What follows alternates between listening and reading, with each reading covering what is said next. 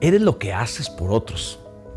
Dice la Biblia, estos 20 años he estado contigo, tus ovejas y tus cabras nunca abortaron, ni yo comí carnero de tus ovejas, nunca te traje lo arrebatado por las fieras, yo pagaba el daño, lo hurtado así como de día y de noche, a mí me lo cobrabas, de día me consumía el calor y de noche la helada y el sueño huía de mis ojos. Es Génesis 31, versos 38 al 40. La juventud se le fue y con ella los sueños de Jacob quedaron sepultados bajo el polvo del monte y los balidos de las ovejas.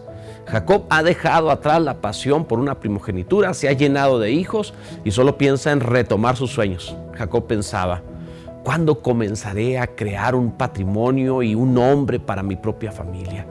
Se preguntaba esto conservando aún el fuego en los ojos. Finalmente, Jacob deja a su suegro y comienza la aventura de su vida. A solo unos días, su suegro lo alcanza con espada en mano, con reproches en el alma. Dice que le ha robado, lo acusa de estafador. Viene acompañado de sus hijos y de improvisados soldados, muy molesto. ¿Cuál fue la defensa de Jacob? Fue magistral. Él dijo, he, he sido pastor de tus ovejas, las cuidé como propias y les di mi vida. Y ahí es donde tú tienes la mejor defensa de un hombre. Nada te defenderá más en la vida que cuidar ovejas. Y no me refiero a los animalitos aburridos que cuentas para dormir.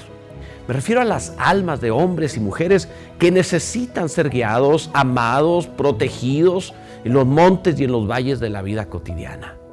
Cuidar ovejas, amar almas.